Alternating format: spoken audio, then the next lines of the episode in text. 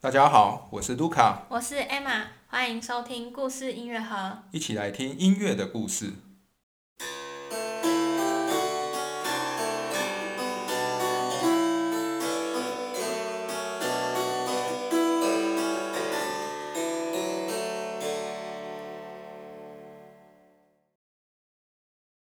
今天是巴哈系列的第十一集。那在前面的两集呢，我们介绍了巴哈在科登六年的工作与生活。那虽然他在科登的工作还蛮不错的，但他最后还是选择了放弃那边的工作，然后到了莱比锡。那巴哈为什么会想要到莱比锡任职呢？莱比锡到底是一个什么样的城市？又有什么吸引巴哈的地方？那巴哈他到了这边又做了什么样子的工作呢？那我想我们这一集就会从这个莱比锡作为一个城市的角度，然后来做一个介绍。没错，因为我们在上集的结尾有稍微提到，莱比锡是巴哈他一生中待的最久的城市。嗯。那这个城市呢，确实也是在历史上扮演了一个蛮重要的角色。嗯那我们可以稍微简述一下它的过往的历史，以及它到巴哈时代是一个怎么样的繁荣的样貌。嗯哼。那莱比锡呢？根据历史文献的记载，它建成于一一六五年，也就是大约十二世纪中的时候。那莱比锡它坐落在中世纪两条很重要的贸易路线的十字路口。这一条这两条呃贸易路线呢，一条叫做皇家之路，是欧洲的整个欧洲的东西贸易的一个路线。嗯它可以从西班牙开始，经过巴黎、法兰克福，然后法兰克福之后呢，会穿过一段就是所谓的德国黑森林的地方。然后穿过这条黑森林之后，第一个到达的大城市就是莱比锡。然后呢，在莱比锡之后，它又可以往东继续前往，比如说波兰、波罗的海，甚至到俄罗斯。啊，所以这是一条很重要的一个东西向的贸易路线。同时呢，莱比锡也是另外一条南北向的贸易路线，叫做帝国之路的，诶，贸易路线的十字路口。就是他们刚好在南北东西刚好在莱比锡相交。那这一条南北的贸易路线呢，是从意大利的罗马开始，往北经过佛罗伦斯、威尼斯，然后进入德国南部的，比如说奥古斯堡、纽伦堡，然后就到莱比锡了。嗯，跟莱比锡的东西向贸易路线相交之后呢，它又可以继续往北，一直延伸到德国的跟波兰的北部海岸就是波罗的海一带，所以这一个十字路口呢，就扮演的，比如说从南诶南边意大利来的香料啊、丝绸啊、中世纪的这些产物，可以往北运送到北部，甚至往东，在莱比锡诶转个弯运到东部。嗯，然后呢，像法国的红酒啊，也可以诶运到莱比锡，然后再运往东部之类的，所以就可以看出来。它因为坐落在这个十字路口上面，莱比锡从建成以来，它就是扮演的一个商贸城市的角色。嗯几乎每年都会有数呃非常多的商人，呃，那以前年代是就是驾着马车，带着他们的货物往东、往南、往西、往北，都很有可能经过莱比锡。而因为这样一个很好的贸易十字路口。所以莱比锡也从大概呃建成以后，开始每年都有举办三次的那呃很著名的叫做莱比锡市集。嗯，这个市集是每年会在新年、复活节以后以及九月分别举办。嗯那就是一个隆重的一个像庆典一般，然后所有商人来这边，都把他们的货物打开来进行贸易的一个特殊的市集。感觉有一点点像园游会的那种感觉吗？对，或者是到更近代以来的话，这个莱比锡市集也有人翻译成叫莱比锡博览会。哦，就有点像商展这样。对，所以就是所有的贸，等于说南来北往的货物都在这边，在这段时间会特别的，可能更多的商人涌进来。嗯平常可能这边可以作为一个过路点，就货物直接从东到西、南从南到北经过的。可是，在这种时间点的时候，他们都会特别停留下来，然后在这边进行很大量的交易。嗯哼，对。那莱比锡也因为它的位置越来越重要，所以他也获得了很多从贵族那边得到的特权。嗯，比如说，呃，他在后来就获得贵族授权，说你莱比锡市集举办的期间，你所有往来旅客都要一定要在莱比锡休息，然后这样子，意思说莱比锡的旅宿业呢就会大发财了。哦，对，然后而且你休息的时候呢，你都要把你的货物展开来，让大家都能互相买卖。强迫进行交易。对，然后搞不好这样子就可以从中课税、交易的税，哦或者是海哎关税之类的，这些贵族是可以获利的，透过莱比锡。嗯，甚至呢，到十六世纪初的时候呢，神圣罗马帝国的皇帝将莱比锡设为莱比锡的市集这个活动，嗯称为帝国市集，哼，啊，给他一个头衔，他是等于说就是皇帝认可的一个市集。嗯，而且下令说，在莱比锡周遭一百公里内，嗯一百多公里内是禁止再设立一个类似的。嗯，所以就简单的讲，莱比锡很锡垄断啊。没错，就像现在的那种呃超级大企业垄断的一个概念，嗯哼，对，垄断了整个莱比锡周遭，然后这个十字路口，对，这都可以从中看到莱比锡一直扮演着他们这样一个很重要的商商贸城市的角色。嗯，而且越到近代，他们的角色就越重要。嗯，尤其在十七世纪的时候，那时候欧洲发生了三十年战争。三十年战争的期间，德国西部的那个战损是非常严重的。嗯，尤其原本有一条南北线的商贸路线是这样，从借由莱茵河从北往南，经过法兰克福，可以一直到南部的哎德国南部的一个经由莱茵河的贸易路线。嗯，因为水运其实是可以比陆运运的更多的，在古代。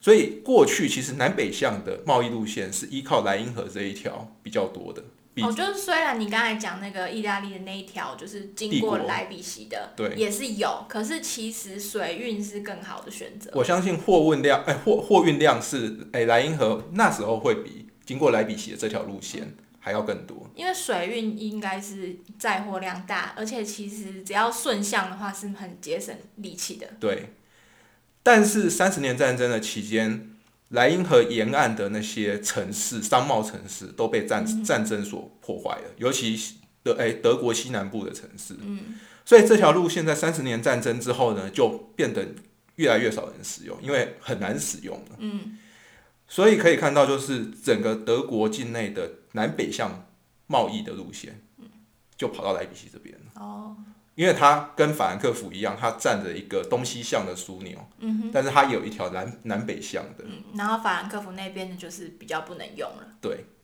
所以它等于说在十七、十八世纪的时候，是商贸的那个繁荣程度是更胜以往的。嗯而我们所讲的巴哈来到莱比锡的时间，刚好就是十八世纪初。嗯，而且除此之外，就是十八世纪初的时候呢，俄罗斯帝国其实是诶、诶崛起的，就是彼得一世、彼得大帝的年代。那俄罗斯的崛起代表就是他们更有钱，可以购买西欧的产物，嗯哼，所以这个东西向的贸易路线呢，运往俄罗斯的货物就变得更多。嗯那这也使得同样诶、站在这一个贸易路线上的莱比锡，它的商贸地位又更提升，嗯它的整个商业活动更多的多。到了那个时候呢，莱比锡已经是萨克森选侯国内最重要的商贸城市。嗯，可能也在全德国境内都是很重要的吧。对那当然，我们在中世纪到近代的时候，除了商业啦，其实莱比锡的手工业也是十分厉害的。嗯，那他们其实也是非常多的工匠喜欢来到莱比锡，因为你做出来的产品能马上经由商业哎贸易卖出去，那是最好的。同时呢，由于莱比锡是一个新教城市，嗯它是信仰路德新教的城市，所以当天主教徒在其他国家受到迫害的时候呢，他们是有可能移居到莱比锡，新教徒在其他国家，呃，在天主教地区他说新教徒在天主教的国家，受到迫害的时候，他是有可能移居莱比锡的。比如说法国国王路易十四啊，他就曾经下诏书驱逐法国境内的新教徒，而这一批新教徒呢，他们其实是拥有很好手工艺产业的手工业技术的新教徒，他们就移居来比锡，然后将本来在法国，比如说法国的酿酒业、法国的珠宝业，还有一些什么呃纺纺织业的的奢侈品产业呢，就同时也移居到莱比锡。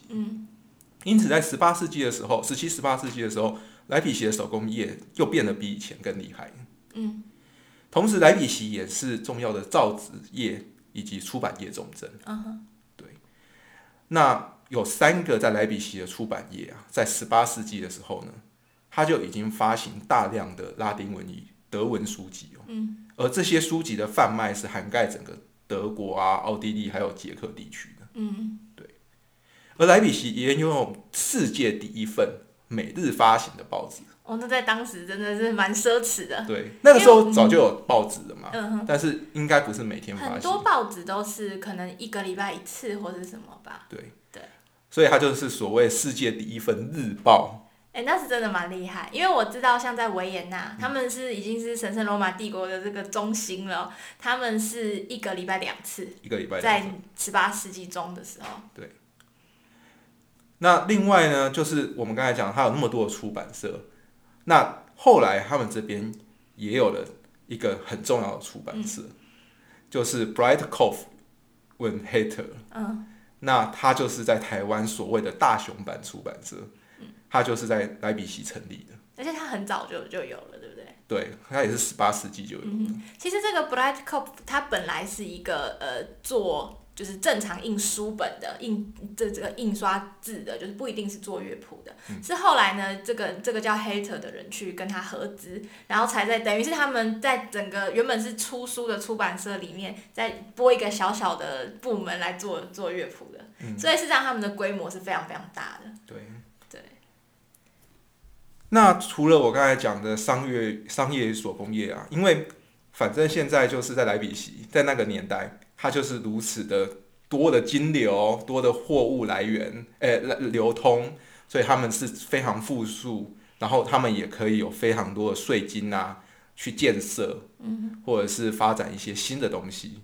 因此，莱比锡也可以说是那个时候德国最进步城市的一个象征。怎么有一种这个台湾在流民船的时代下的感觉啊？对，很很走在时代前端，在中国的对对对，清朝的里面的前端这样。对，那这些呃进步呢，是比如说莱比锡在十八世纪初就拥有地下水道系统，那可能是德国的城市里面最早的几个。嗯，而它在也在十八世纪初很快的又有路灯，而这确定是。德国第一个拥有路灯的城市，对，那这些比如说建交通建设啊，基础建设有很不错之外，它也有很好的一些文艺的艺文的建设。嗯比如说莱比锡歌剧院是德国第三老的歌剧院，仅次于汉堡与维也纳。嗯那比如说咖啡厅，好了，咖啡厅德国它也是德国第二个拥有咖啡厅的城市。嗯。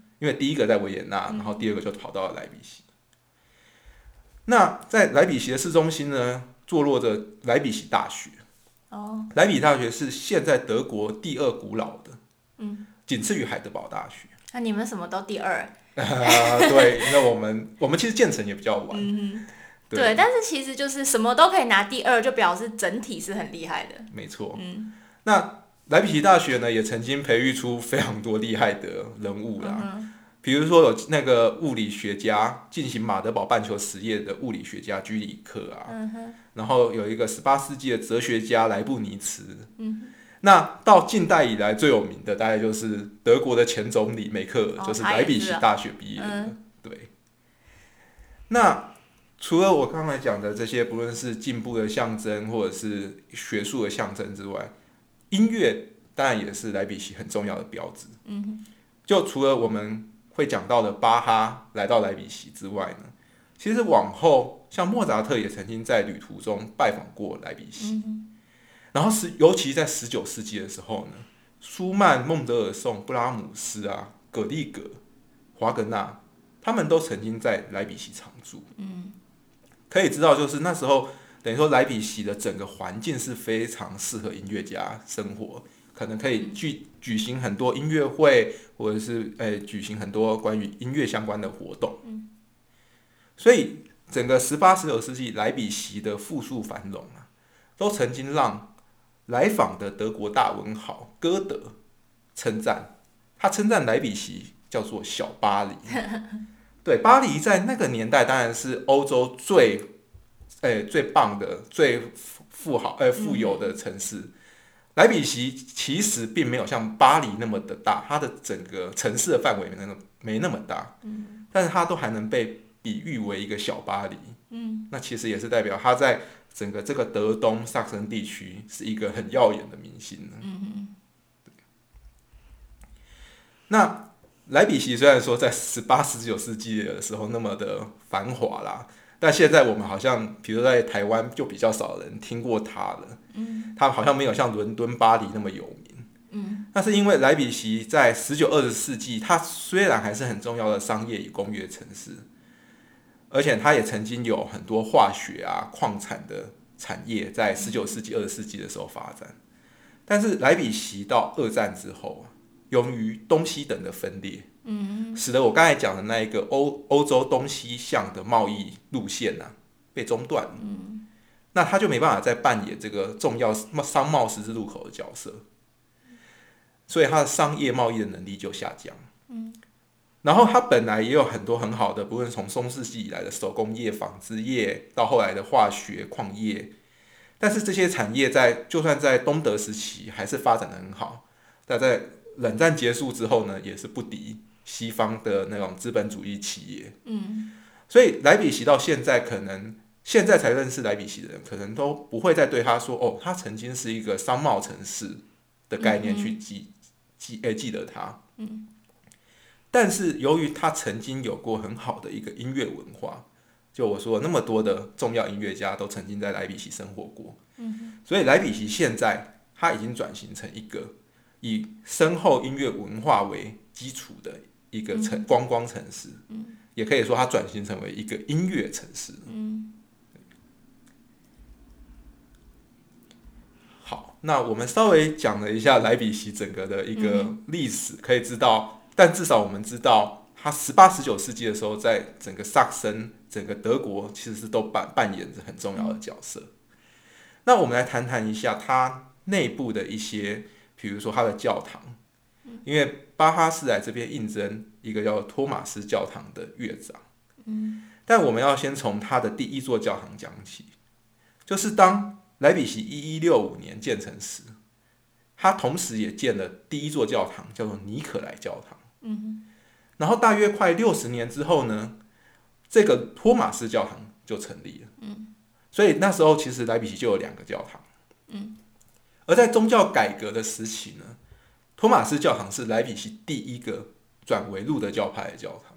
嗯，因为他们原本在中世纪莱比锡建成的时候都是天主教教堂。那时候也还没分。对，还没有分，是到了十六世纪宗教改革的时候，就改为新教新教的时候呢，可是托马斯教堂是莱比锡第一个，而且很快的整个莱比锡都变成了新教了。嗯，那莱比锡也曾经在宗教改革期间扮演的新教一个很重要的据点，嗯，一个商贸据点，而且这些商人是支持新教的。嗯，对。那托马斯与尼可莱教堂呢？他们在建立之后，都各自拥有自己的教会学校。嗯，那这些教会学校当然就是主要来教育学生，但是他们在本质上有一些不同。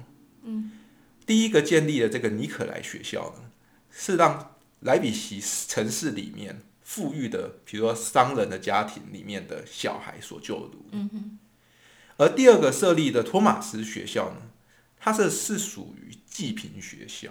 嗯哼就是那种中世纪的时候呢，他们去招收那种清寒家庭的孩子，然后训练他们唱声乐，嗯来进行教会的演出，或者是为市政府服务，嗯然后他们能获得金钱，以及学校能，然后学校也能获得金钱，嗯。然后学校再用这些金钱让他们拥有教育权、嗯。受教权，等他们长大了，他们就可以不不会说像他们的父母亲一样，必须过着比较清苦的日子。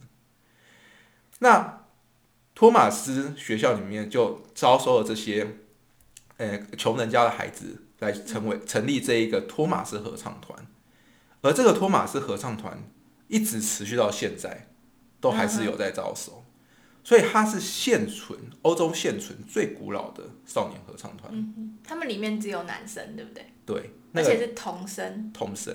那率领这个合唱团的托马斯合唱团的的人呢，即是所呃，即是托马斯乐堂乐教堂的乐长，嗯，托马斯教堂的乐长。而这个教堂乐长的职位呢，就是巴哈所要应征的。嗯，那在莱比锡呢，托马斯教堂的乐长啊，不仅是率领这个托马斯合唱团，他其实也要率领尼可莱合唱团以及其他的两个教堂的合唱团。那托马斯教堂合唱团的的乐长，托这个托马斯教堂的乐长，他其实也是莱比锡城市里面负责所有音乐活动的最高的负责人与领导者。因为每一年托马斯教堂乐长都要负责莱比锡市内所有的节日，譬如圣诞节啊、新年啊、复活节等的音乐演出活动。他可能有时候小的时候，他就只带领托马斯教堂的合唱团去表演；但是大的时候呢，他有可能把四个教堂的合唱团都召集起来，再加上那个大学生所组成的乐团一起演出。嗯所以他是非常拥有话语权的。他在整个莱比锡市内所有的音乐活动，可能都要经过他的安排。对，所以其实某种程度上，他可以说是莱比锡的城市的乐长了。莱比正是莱比锡城市的一个音乐总监的概念。对，那我们刚才前面讲了，莱比锡在整个德国的东部啊，萨克森地区，它扮演了那么重要的一个呃商业城市的地位，是一个东部的重要大城。那在这边的，然后你是身你是担任这个城市最高的音乐负责人、音乐活动负责人，这个托马斯教堂乐长。嗯，那显然这个职位就非常的重要，甚至它是一个声名非常好的。就如果你能当上托马斯教堂的乐长，你会拥有很多的权利，你会拥有很好的名声。嗯，然后你有可能时常被周遭的贵族邀请，受到他们的邀请，带领比如托马斯的合唱团去其他地方演出。所以应该就是说，这个位置其实是学音乐的人很向往的一个的位置吧？对，可以说在萨克森境内呢，它大概仅次于你去德勒斯登担任宫廷乐长的职位了。嗯哼，对，当然德勒斯登是首都，所以那边的宫廷乐长应该会是最好的。嗯，但是莱比锡的这个乐长，托马斯教堂的乐长，可能就是第二个好的位置。对那时候的音乐家来讲，嗯，那所以托马斯教堂乐长是如此的重要。因此，当一七二二年呢，上一任的托马斯教堂乐长啊，一位叫库瑙的诶、的音乐家过世的时候呢，莱比锡当然就要开始遴选新的乐长。嗯，那这件事，这一个消息呢，很快就传传遍了整个德国，所以德国各地纷纷有音乐家来报名参加这个莱比锡托马斯乐长的遴选。嗯，而巴哈也是其中一个。